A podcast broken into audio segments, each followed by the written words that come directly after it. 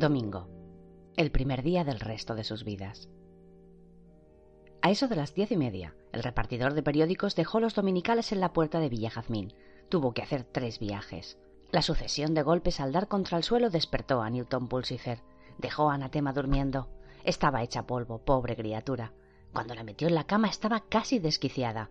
Había vivido de acuerdo a las profecías, pero éstas ya no existían. Debía de sentirse como un tren que ha llegado al final de una vía, pero tiene que seguir como sea. De ahora en adelante podría vivir una vida en la que todo la cogiera por sorpresa como a los demás. ¡Qué suerte! Sonó el teléfono. Newton salió disparado a la cocina y contestó al segundo timbre. Diga. Una voz forzadamente amistosa, teñida de desesperación, le empezó a parlotear. No, contestó. No soy yo.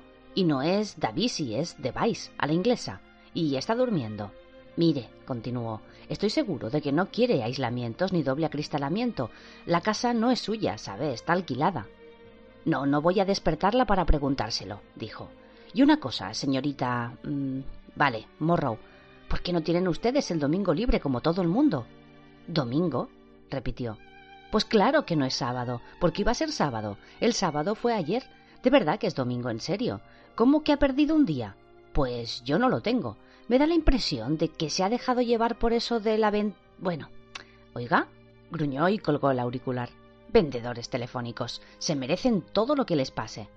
Le inundó una súbita ola de incertidumbre. Era domingo, ¿verdad? Se tranquilizó al dar una ojeada a los periódicos dominicales. Si el Sunday Times decía que era domingo, lo decía con conocimiento de causa, eso seguro. Y ayer había sido sábado. Pues claro, ayer había sido sábado y no olvidaría el sábado mientras viviera, si se acordara de que se suponía que no debía olvidar. Ya que estaba en la cocina, Newton decidió hacer el desayuno. Se desplazaba por la cocina lo más silenciosamente posible, para evitar despertar a toda la casa, y todos los ruidos parecían resonar mucho más de lo normal. El frigorífico ancestral tenía una puerta que chirriaba como una condenada, el grifo de la pila goteaba como un gerbo diurético, pero hacía más ruido que un geyser. Y no encontraba nada. Al final, como todo ser humano que haya desayunado solo en la cocina de otra persona desde los albores de la civilización, se conformó con café solo, instantáneo y sin azúcar. En la mesa de la cocina había un carboncillo vagamente rectangular, encuadernado en cuero. Solo pudo reconocer las palabras bueas y ajus en la cubierta chamuscada. Lo que puede cambiar las cosas un día, pensó, puede convertir una obra de consulta fundamental en una briqueta de barbacoa. Bueno, ¿cómo lo habían recuperado exactamente? Recordaba a un hombre que olía a humo y llevaba gafas de sol, aunque estuviera oscuro, y todo aquello, tanto correr todos juntos, los niños de las bicis, aquel zumbido desagradable, un rostro pequeño y repugnante que miraba fijamente, todo aquello le daba vueltas en la cabeza, no exactamente olvidado, pero sí eternamente pendido de la cúspide del recuerdo una memoria de las cosas que no habían ocurrido.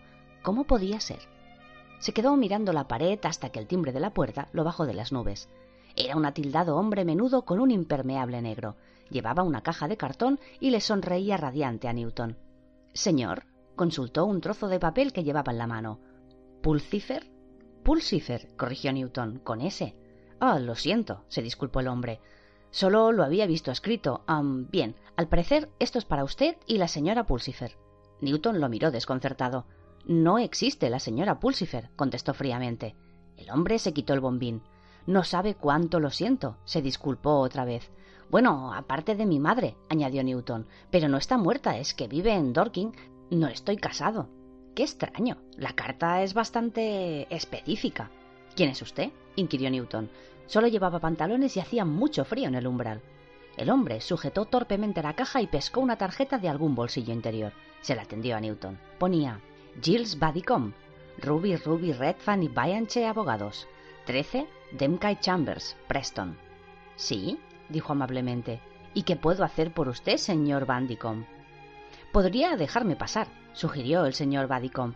No es para notificar una orden ni nada de eso, ¿no? le preguntó Newton. Los acontecimientos de la noche anterior le emborronaban la mente como una nube, cambiando cada vez que pensaba que ya tenía una imagen clara, pero más o menos sabía que había dañado algo y esperaba represalias. No, dijo el señor Badicom, algo dolido. Tenemos empleados que se ocupan de eso. Dejó a Newton atrás y puso la caja en la mesa. Para serle sincero, prosiguió, estamos muy interesados en esto.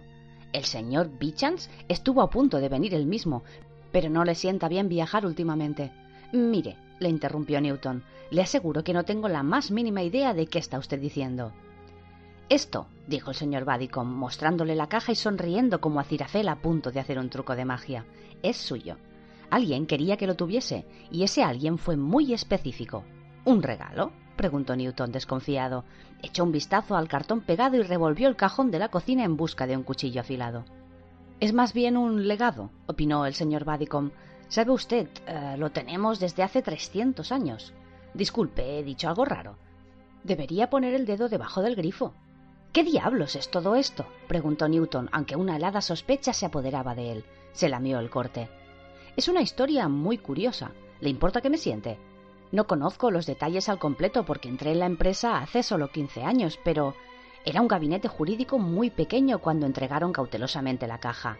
Redfern, Baenche y Robeis, no digamos el señor Badicom, se hallaban muy lejos en el futuro.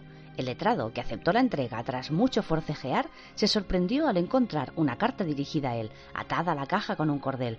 Llevaba una lista de instrucciones y de acontecimientos interesantes de la historia que ocurrirían en los siguientes diez años y que sabiamente, empleados por un joven emprendedor, asegurarían suficientes recursos como para emprender una carrera profesional jurídica muy exitosa. Solo tenía que encargarse de que la caja estuviera buen recaudo durante más de 300 años y luego de que se entregara a una dirección. Aunque la empresa había cambiado de propietario varias veces a lo largo de los siglos, le explicaba el señor Badicom, pero la caja siempre formó parte de los bienes muebles, por así decirlo. No sabía que existieran los alimentos para bebés de Heinz en el siglo XVII, dijo Newton. Eso era para que no se estropearan el coche, señaló el señor Badicom. ¿Y no la ha abierto nadie en todo este tiempo? Ah, sí, creo que la abrieron dos veces.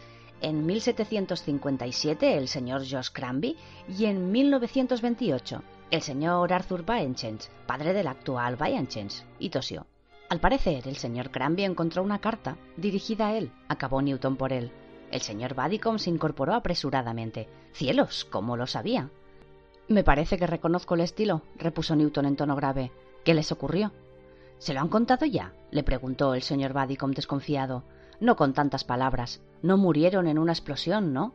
Bueno, el señor Cranby tuvo un ataque al corazón, según se cree, y el señor Baenchens se puso muy pálido, devolvió la carta al sobre por lo que yo sé y dio órdenes muy estrictas para que la caja no volviera a abrirse mientras viviera. Dijo que el primero que la abriera sería despedido sin más. Una amenaza espantosa, dijo Newton con sarcasmo. Lo era, por lo menos en 1928, en fin, las cartas están en la caja. Newton quitó el cartón. Dentro había un pequeño arcón. No tenía cierre. Adelante, levante la tapadera, le animó el señor Badicom entusiasmado. Me encantaría saber lo que tiene dentro. En la oficina hemos hecho apuestas y todo. Vamos a hacer una cosa, repuso Newton generoso. Yo voy a hacer café y usted abre la caja. ¿Yo? No sé si es lo más adecuado. No veo por qué no. Newton echó un vistazo a las sartenes que colgaban encima de la cocina. Una de ellas era bastante grande para lo que tenía en mente. Vamos, insistió, déjese tentar. A mí no me importa. ¿Podría usted tener un, un poder notarial o algo así? El señor Badicom se quitó el abrigo. Bueno, dijo frotándose las manos, ya que insiste, sería algo que contar a mis nietos. Newton cogió la sartén y apoyó la mano suavemente en el pomo de la puerta. Eso espero, dijo. Allá voy. Newton oyó un crujido tenue. ¿Ve algo? preguntó. Hay dos cartas abiertas. Vaya, y una tercera para. Newton oyó el chasquido del lacre y el tintineo de algo que caía en la mesa.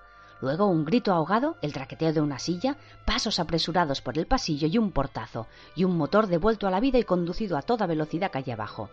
Newton se quitó la sartén de la cabeza y salió de detrás de la puerta. Cogió la carta y no se sorprendió del todo al ver que era para el señor G. Badicom. La desdobló. Decía He aquí un florín letrado. Ahora mismo, corredes prisa, non sea que por doquier salga a luz la verdad sobre ti, en la señora Spidon, doncella de la máquina de escribir. Newton miró las otras dos cartas. El papel crujiente de la que iba dirigida George Cranby decía Aparta las tus manos mangantes, señor Cranby. Sé bien, con mino estafades a la viuda Plashkine por San Miguel, viejo pello pollopera. Newton se preguntó qué sería un pollopera. estaría dispuesto a apostar que no tenía nada que ver con las cosas de comer. La carta que esperaba al inquisitivo señor Bayenchens decía Abandonado los has, cobarde. Devolveles aquesta carta a la caixa, no sea que por doquier a la luz salgan los acontecimientos del 7 de junio de 1916. Debajo de las cartas había un manuscrito y Newton lo observó. ¿Qué es eso? le preguntó Anatema. Se volvió. Estaba apoyada en el marco de la puerta como un atractivo bostezo con piernas. Newton se apoyó de espaldas a la mesa. Ah, nada, se han equivocado, no es nada. Una vieja caja. Correo para tirar. Ya sabes, lo que. El domingo, dijo ella apartándolo de un empujón. Newton se encogió de hombros en tanto que ella tomaba en sus manos el manuscrito amarillento y lo levantaba. Más buenas y ajustadas profecías de Agnes la Chalada, leyó despacio. Acerca de aquello que ocurrirá, la saga continúa. ¡Ay Dios!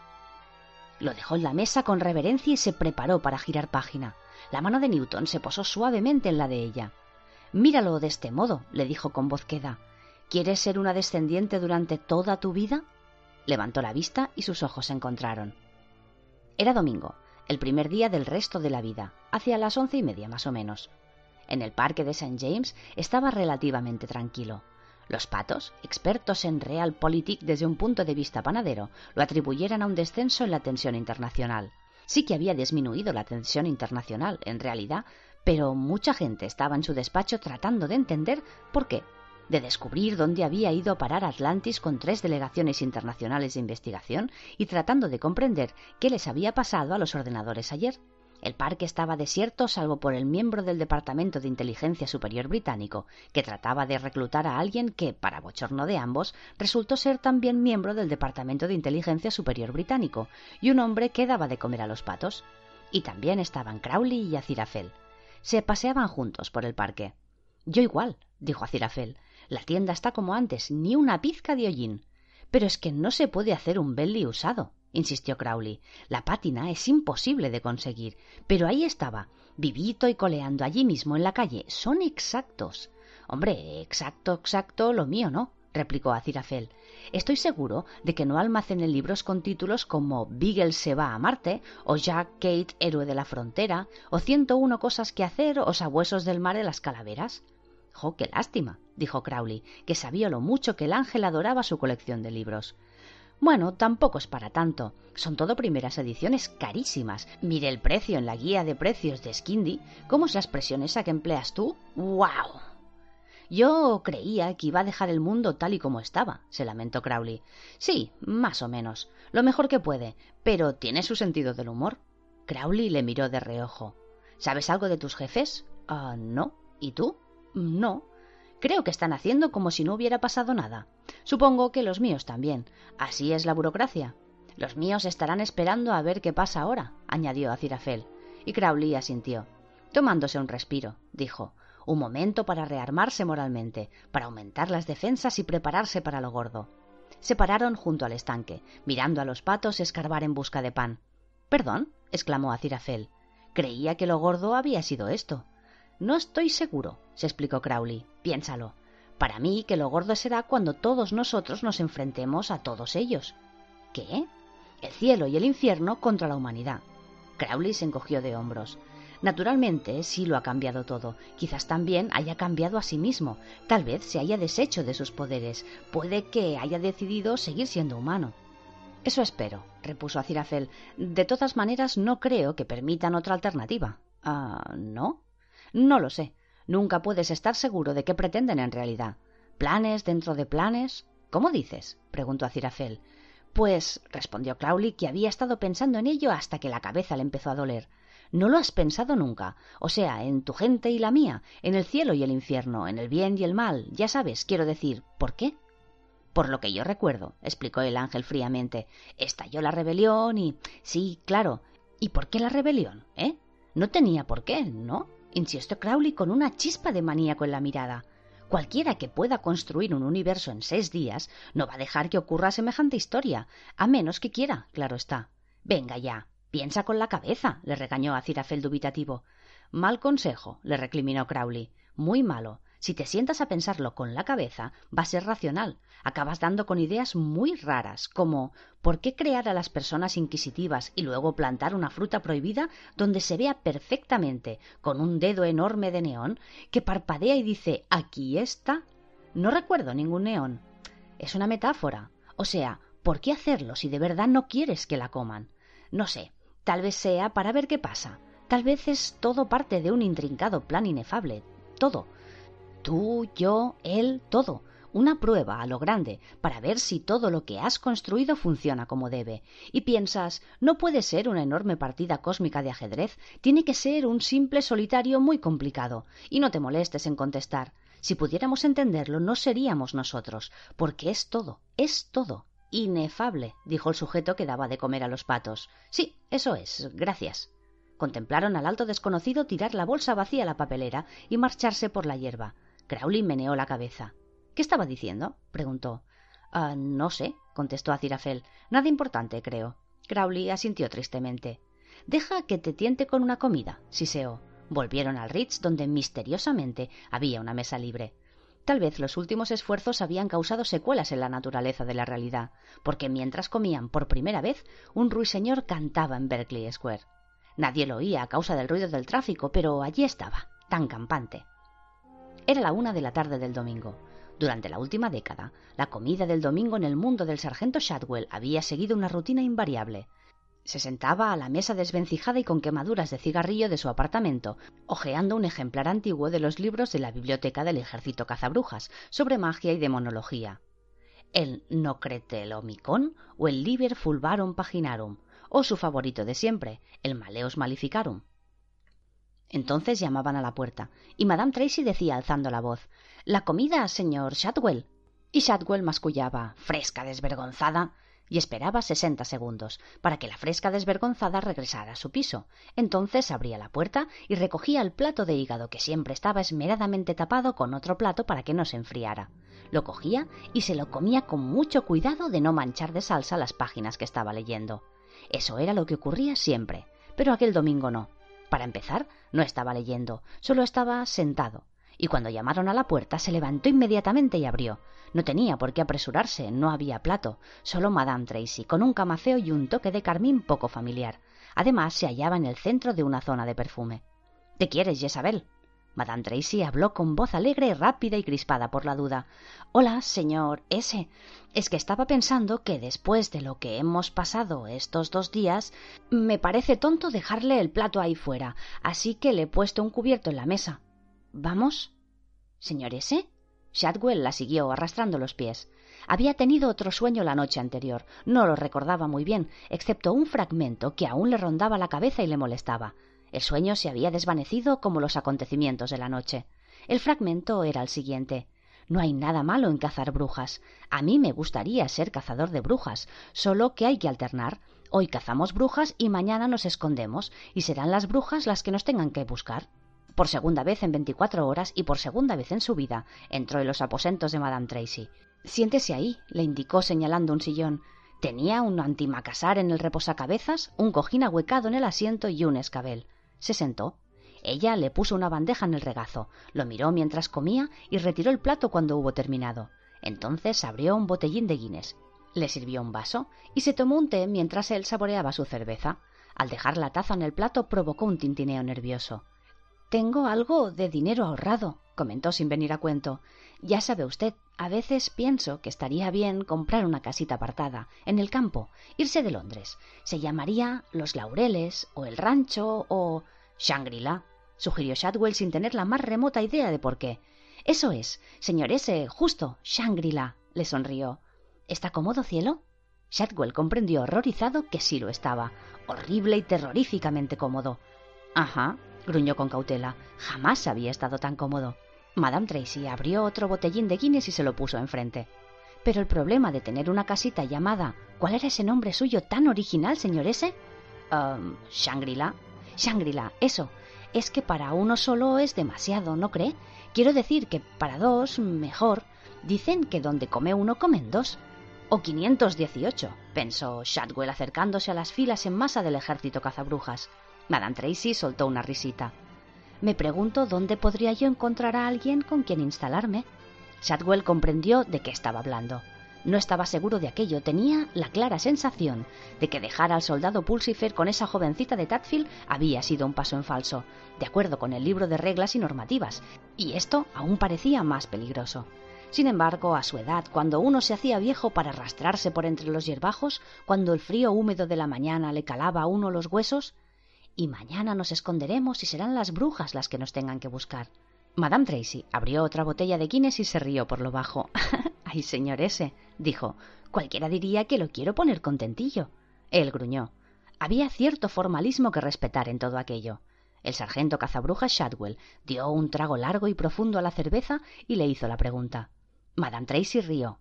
Pero bueno, bobalicón, protestó poniéndose de un colorado intenso. ¿Cuántos cree usted que tengo? Él repitió la pregunta. Dos, contestó Madame Tracy. Ah, bueno, eso ya es otro cantar, dijo el sargento cazabrujas Shadwell retirado. Era domingo por la tarde. A lo alto, un 747 sobrevolaba Inglaterra.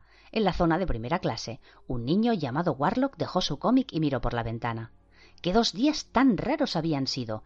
Aún no estaba seguro de por qué a su padre lo habían destinado a Oriente Medio, y sabía muy bien que su padre tampoco lo estaba sería por algo cultural. Lo único que habían hecho era ir con un montón de tíos raros con toallas en la cabeza y los dientes fatal, a que les enseñaran unas ruinas viejas. Y para ruinas, Warlock había visto mucho mejores. Y luego, uno de los tíos raros le preguntó si no quería hacer algo, y Warlock dijo que quería irse de allí.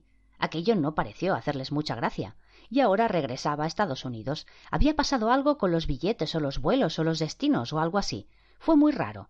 Él sabía muy bien que su padre quería volver a Inglaterra. A Warlock le gustaba Inglaterra. Era un país muy agradable para los americanos. El avión se encontraba justo encima del bajo Tadfield, concretamente encima de la habitación de culo gordo Johnson, que hojeaba sin ton ni son una revista de fotografía que compró solo porque en la portada tenía una foto muy buena de un pez tropical. Unas páginas por delante del dedo apático de culo gordo había un artículo acerca del fútbol americano y de lo fuerte que estaba pegando en Europa, lo cual resultaba muy extraño porque cuando imprimieron la revista aquellas páginas trataban de la fotografía en condiciones desérticas. Estaba a punto de cambiarle la vida y Warlock seguía volando hacia América. Se merecía algo, al fin y al cabo nunca se olvidan los primeros amigos aunque sean bebés de unas cuantas horas, y el poder que estaba controlando el destino de toda la humanidad en aquel preciso instante pensaba bueno, se va a América, ¿no? Pues no sé de qué se queja, no hay nada mejor que irse a América. Allí tienen treinta y nueve sabores de helado, o a lo mejor hasta más. Había un millón de cosas divertidas que podían hacer un niño y su perro un domingo por la tarde. A Dan se le ocurrirían cuatrocientas o quinientas casi sin pensar. Cosas emocionantes, cosas conmovedoras, planetas que conquistar, leones que domar, mundos latinoamericanos perdidos y abarrotados de dinosaurios que descubrir y conocer. Estaba sentado en el jardín, rascando la tierra con un guijarro, con aspecto abatido.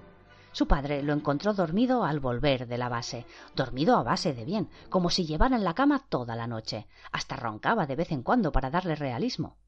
Al día siguiente, mientras desayunaban, sin embargo, quedó bien claro que no fue suficiente. Al señor Young no le hacía ninguna gracia andar callejeando un sábado por la noche y perdiendo el tiempo. Y si por alguna inimaginable casualidad Adán no fuera el causante del alboroto nocturno, fuera lo que fuera porque nadie tenía los detalles muy claros aunque estaban seguros de que hubo algún alboroto, de algo tenía la culpa indudablemente. Esa era la actitud del señor Young y le había dado resultado los últimos once años. Desalentado, Adán se encontraba en el jardín. El sol de agosto se elevaba en el cielo azul y despejado, y un tordo cantaba al otro lado del seto. Pero a Adán le parecía que aquello aún lo empeoraba todo mucho más.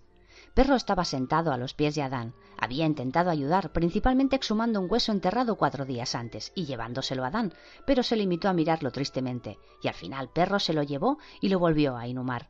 Había hecho todo lo que podía. Adán. Adán se volvió. Tres rostros lo miraban por encima de la valla del jardín. Hola, saludó Adán desconsoladamente. Ha llegado un circo a Norton, dijo Pepper. Wensley estaba allí y lo ha visto. Lo están montando. Hay carpas y elefantes y domadores y casi todos los animales salvajes y, y un montón de cosas, exclamó Wensley. Podríamos ir y ver cómo lo ponen todo, sugirió Brian. Durante unos segundos, imágenes de circos desfilaron por la mente de Adán. Los circos eran aburridos una vez estaban montados. En la tele salían cosas mejores todo el tiempo. Pero mientras los montaban, irían todos allí, les ayudarían a montar las carpas, a lavar los elefantes, y los del circo se quedarían tan fascinados con lo bien que se llevaba Adán con los animales, que esa misma noche Adán y Perro, el mestizo amaestrado más famoso del mundo, conduciría a los elefantes a la pista central. Y fue inútil. Adán negó tristemente con la cabeza. No puedo ir a ningún sitio, se lamentó. No me dejan. Se hizo el silencio. Adán, dijo Pepper un tanto inquieta. ¿En serio? ¿Qué pasó anoche? Adán se encogió de hombros. Nada, no importa, contestó. Siempre igual. Uno intenta ayudar y la gente se cree que has matado a alguien o algo así. Se quedaron en silencio de nuevo, mientras los ellos contemplaban a su líder caído. ¿Y hasta cuándo estás castigado? le preguntó Pepper hasta dentro de un montón, mil años, infinito. Me habré hecho viejo cuando me dejen salir, repuso Adán. ¿Mañana podrás salir? le preguntó Wensley. Adán se le iluminó la cara. Bueno, mañana sí, aseguró. Para entonces ya se les habrá pasado, seguro. Siempre pasa lo mismo. Levantó la mirada hacia ellos, un Napoleón desaliñado con los cordones desatados, exiliado en una elba poblada de rosales. Vosotros iros, les dijo con una carcajada breve y apagada. No os preocupéis por mí. Estoy bien. Mañana nos veremos. Los ellos vacilaron. La lealtad era muy importante, pero no se debería obligar a ningún lugarteniente a elegir entre su líder y un circo con elefantes. Y se marcharon. El sol seguía brillando, el tordo seguía cantando. Perro dejó a su amo por imposible y se puso a perseguir a una mariposa por la hierba del seto. Era un seto serio, sólido, infranqueable, de ligustro espeso y bien podado, y Adán lo conocía muy bien. Al otro lado de él se extendían el campo abierto, las maravillosas zanjas embarradas, la fruta fresca, los propietarios de los árboles frutales, furiosos pero lentos, los circos, los arroyos para represar y los muros y los árboles hechos expresamente para trepar. Pero no se podía pasar por el seto. Adán pareció pensativo. Perro, dijo Adán severamente, apártate del seto, porque si te cuelas por algún hueco, entonces tendré que ir a por ti y tendría que salir del jardín y no me dejan hacer eso. Pero tendría que hacerlo si tú te escaparas. Perro saltaba impaciente de arriba abajo del seto y se quedó donde estaba. Adán miró alrededor cautelosamente, luego, con más cautela aún, miró arriba, miró abajo, miró dentro. Entonces y ahora había un enorme agujero en el seto lo bastante grande como para que un perro pasara y para que un niño se colara detrás de él, y era un agujero que siempre había estado allí. Adán le guiñó el ojo a Perro. Perro atravesó el seto por el agujero y gritando con claridad, bien alto y vocalizando Perro. Eso no. malo. Quieto. quieto. ven aquí. Adán se metió por el agujero detrás de él. Algo le decía que se acercaba al fin de algo, no exactamente del mundo, solo del verano, Habría otros veranos, pero no volvería a ver ninguno como aquel, nunca. Entonces más valía aprovecharlo al máximo. Se detuvo a medio camino a campo a través.